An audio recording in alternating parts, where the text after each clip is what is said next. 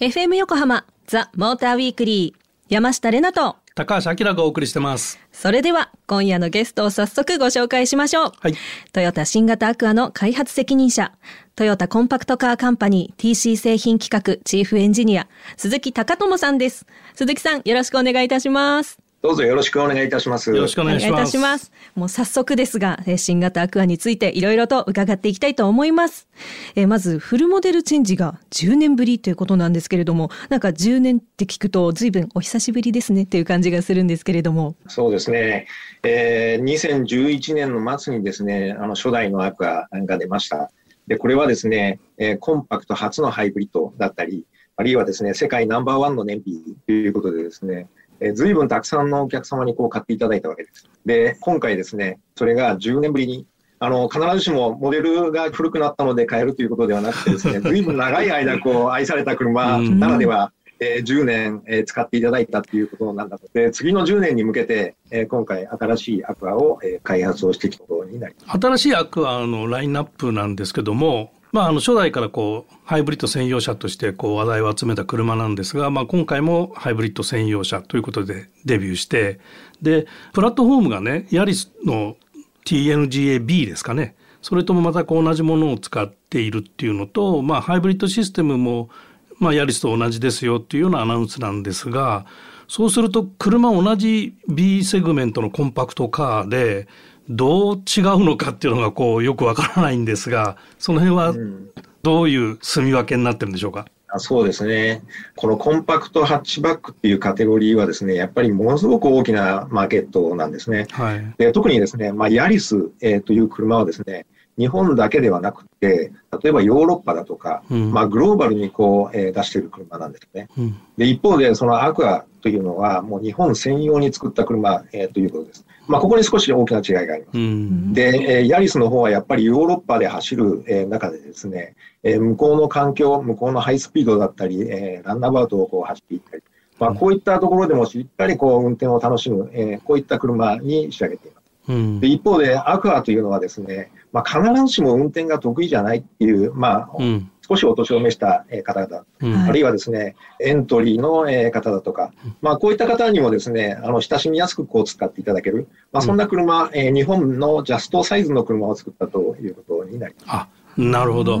明確なこうターゲットの差があるんだね。本当ですね。うん、あのまあ親しみやすいって私もオープニングでも言ってしまったんですけど、うん、そういうふうに思うこのやっぱりデザイン、うん、そちらについてもちょっとお伺いしてよろしいでしょうか？そうですね。はい、まあ今回のですねデザインのテーマはですねハーモテックっていう形にしてます。はい、これはですねまあいわゆる先進性を前面に出した車ってですね、ちょっとやっぱりこう冷たい感じがするじゃないですか。うん、あの目が、えー、すごくあの鋭かったりだとかですね。はいえー、いうことで、まあ、そんな車も流行りなんですけども、もっともっとやっぱりあの親しみやすさで、そういう意味で、やっぱりこの日本というあのあまり道が広いわけでもない、あるいは駐車場が狭かったりする、えー、中で使っていただく車なので、はい、えー、サイズに関してはですね、えー、旧型のアクアと全く全長は変えていないんですね。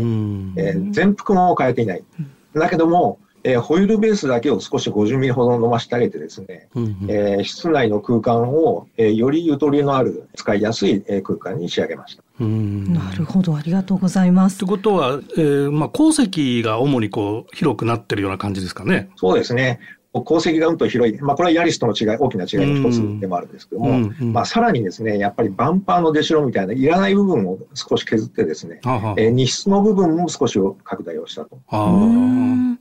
この前あの地元の駅でたまたま見かけたんですけれども、うん、あのアクアから、うん、えー、私より多分もうちょっと若い女の子5人ぐらいがわちゃわちゃ乗り降りしてて すごい楽しそうに ドライブに出かけてる様子も見ていたので。それ一緒に乗りたい、ね、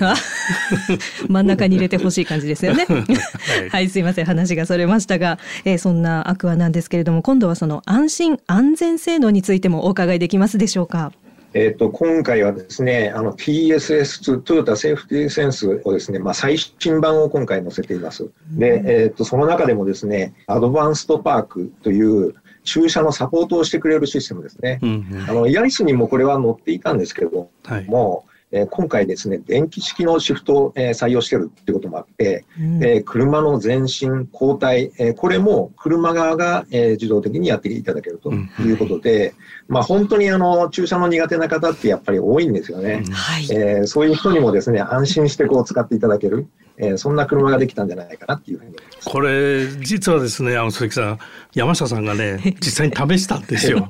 その時に あの自分が操作するよりもあのシステムの方が早いって言って非常に驚いてました。そうなんです。そうですね。もうあのびっくりするぐらい早く下がったりもするんで、だだだ大丈夫なのみたいに思うんですけど、うん、それがねスムーズだっていう話なんですけれども、うん、スムーズでこうシステムは絶対ぶつかんないから、ね、そうそうそう本当に驚きました。うん、そうですね。あの今回こだわったのはですね、操作の簡単、えー、であること。はい。まあ本当に止まってえスタートボタンを押すだけ。えー、これだけで車を上手にこう入れてもらえる。えー、もちろん、あの、フル自動ではないので、あの、駐車をしっかり監視はしてもらわなきゃいけないんですけども、うんはい、まあ、かなりの部分をですね、やっぱり車側がサポートしてくれると。まあ、こういったシステム、うん、そうですね。確かに今まではシフト操作を自分でやったりとか、うん、最初にシステムを起動するのに何回かボタンを押さなきゃいけないとか、まあ、そういうこともいろいろあったんですけど、まあ、これに関してはスイッチ一つで、あの動き出すんでね。その辺のこの簡略化っていうのはすごく実用性が高いって感じなのかな？やっぱ敬遠しちゃうんですよね。これ押せ押せ押せってじゃああの後ろに車詰まってて焦る気持ちがある時に もうそういうセットをしてる場合はないみたいになってしまうところを本当にワンタッチだったので、うん、駐車スペースの認識も早いですしで止まるまでが早くて私は何が起きた？あ止まったわ。じゃあ降りましょうか。みたいな感じで体感しました。あそうですね。ありがとうございます。ありがとうございます。はい、この後も引き続き、新型アクアの開発責任者でいらっしゃる、トヨタコンパクトカーカンパニー TC 製品企画チーフエンジニア、鈴木隆友さんにお話をたっぷり伺っていきます。FM 横浜、ザ・モーターウィークリー、山下れなと、高橋明がお送りしてます。今夜は、トヨタ新型アクアの開発責任者でいらっしゃる、トヨタコンパクトカーカンパニー TC 製品企画チーフエンジニア鈴木隆友さんをゲストにお迎えしてお届けしています。鈴木さん、引き続きよろしくお願いいたします。よろしくお願いします。よろしくお願いします。はい、後半は、えー、新型アクアの走行性能についてお話を伺っていきます。これね、乗って最初に驚くのはね、はい、すごく静かっていうかね、滑らかなのよ、車が。これがね、ちょっと先代と大きく変わったなっていう第一印象なんですけど、この辺はどう、なんかマジックがあるんですか？そうですね。あの、今回上質な走りを目指して、まあ開発をしてきたんですけども、うん、まあそれの一つのポイントはですね、やっぱり EV 感、えー、ということなんですね、うんうん、いわゆる電気自動車に近いような形で、まあエンジンをかけずにですね、モーターの力で、えー、最初出だしのところはですね、走っていくと。これがやっぱり静かさだとか、上質な感じ、えー、を出しているということなんですね。で、えー、さらに今回はですね、えー、ハイブリッドの新しい電池を採用しています。これあの難しい言葉でバイポーラー型のニッケル水素バッテリー。呪文呪文はい、えー。今までの従来のリチウム電池よりもですね、2倍ほど出力が出るようなそういう新しい電池なんです。でこれを採用することで、今まで以上にですね電気だけで走れるスピードというのを随分拡大をしてきたっていうことなんです。だからなかなかエンジンがかかんないっていうのがまあ一つのポイントなんですね。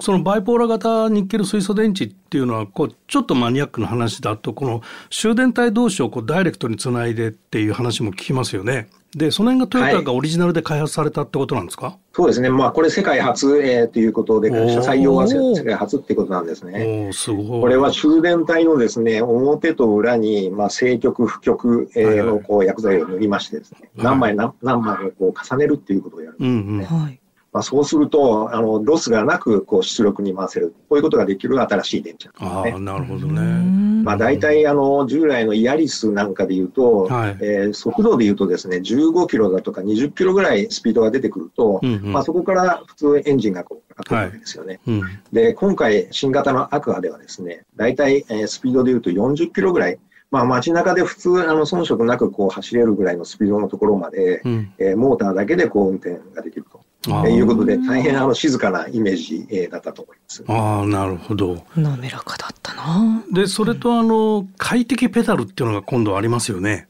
快感ペダルですか、ね、快感ペダル、ごめんなさい。はい。今回ですね、まあ、快感ペダルということで何かっていうとですね、えええー、今までアクセルペダルをこう離すとですね、えー、そのまんま車ってあの今までのスピード通りずっと割と長い間こう走っていっちゃう、えー、こんな感じだったと思います。うん、でところが今回ですね、えー、この快感ペダルというやつを使うと、えー、まあ、強改正という、まあ、改正制度を使ってですね、減速感も新しく出るということね。これどんなことかというと、はい、今までですね、街中でこう車を運転しているとですね、あの加速するときは当然アクセルを踏むし、減速するときはブレーキのペダルを踏むと。はい、まあ、これを何遍も何遍もこう交差点だとか、えー、歩行者がいたりだとか、いったことでこう繰り返していくわけですよね。うん、結構これ、あの、踏み替える回数っていうのが、1回のトリップの中でも多いんですよね。うんで、今回はこのアクセルペダルを離すことだけで減速をします。あるいは踏み込むことだけで加速をします。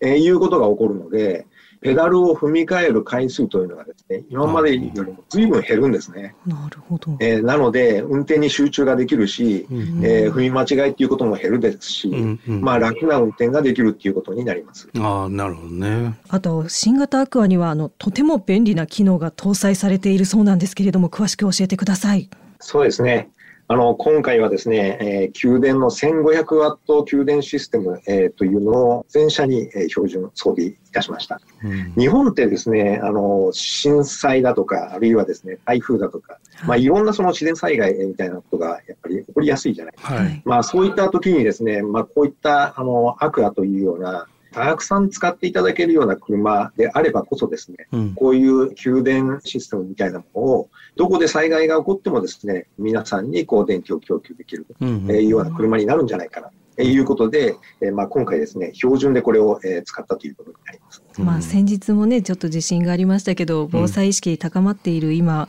その車をの新しいなんだろう使い方っていうことはおかしいですけど、うん、その防災グッズの一つ、ね、グッズって言っていいのかな、うん、ねちょっとなんか考えるにはいい機会だなと思って聞いておりました。すごい助かるよね。いやもう、うん、やっぱ電気ないと何もできないですもんね、ね今。ねそうですか。ありがとうございました。たっぷりお話を伺いました。今夜はトヨタ新型アクアの開発責任者でいらっしゃるトヨタコンパクトカーカンパニー TC 製品企画チーフエンジニア鈴木隆友さんにお話を伺いました。鈴木さんありがとうございました。どうもありがとうございました。ありがとうございました。FM 横浜ザ・モーターウィークリー山下れなと高橋明がお送りしてます。続いては、来週10月23日から開催されるスーパー GT 第6戦オートポリス見どころの解説です。解説してくれるのは、スーパー GT の公式アナウンサー、ピエール北川さんです。ピエールさん。はい。こんばんは、ピエール北川です。よろしくお願いします。よろしくお願いいたします。よろしくお願いします。お願いします。はい、もうピエールさん、いきなりなんですけれども、はいはい、ここでちょっとメールを一通読ませていただきますのでお聞きください。ラジオネーム、かずみんさんからいただきました。素敵なあきらさん。かわいいかわいいれなちゃん。あら、はじめまして。はじめまして。は。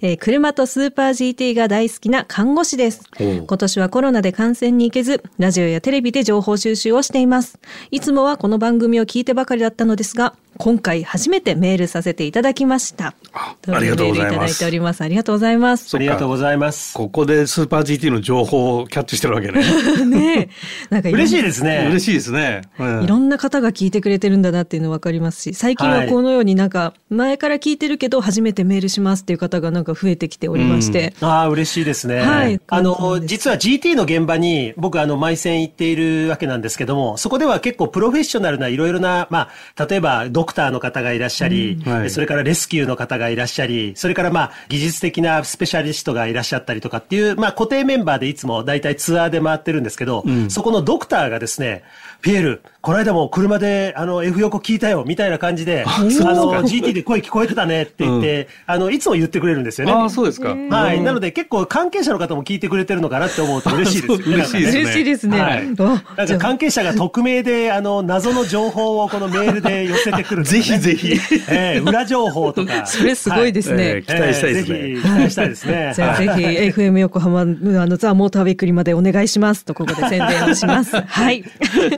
はい。じゃあ、それでは、えー、スーパー GT 第6戦、オートポリスの見どころ解説をピエールさんよろしくお願いいたします。はい、よろしくお願いします。早速混戦になってきてますよね。予想通りというか。そうなんですよ。まあ、あの、今シーズンはですね、本当にあの、おかげさまで、えー、なんとか全国各地ツアーで回ることができていますので、去年行けなかったあオートポリス2年ぶりのレースということになるわけなんですね。はい。ただ、あの、いつもはですね、大体最終戦の一つ前とかっていうパターンのオートポリスだったんですけれども、えー、今シーズン6戦目のこのオートポリスに今回なりますので、実はエンジニアとかドライバーにとっては大変にきつい、一番年間の中で車がサクセスウェイトで重い状態で今年オートポリス戦わなきゃいけないんですね。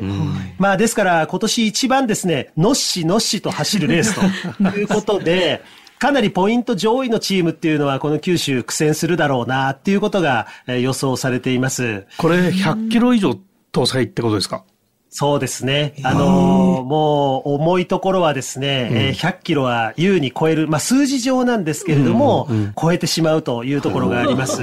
えー、前回のレース、優勝を飾りましたね、61号車のスバル BRZ も、まあ、たっぷり100キロを積むということになりますので、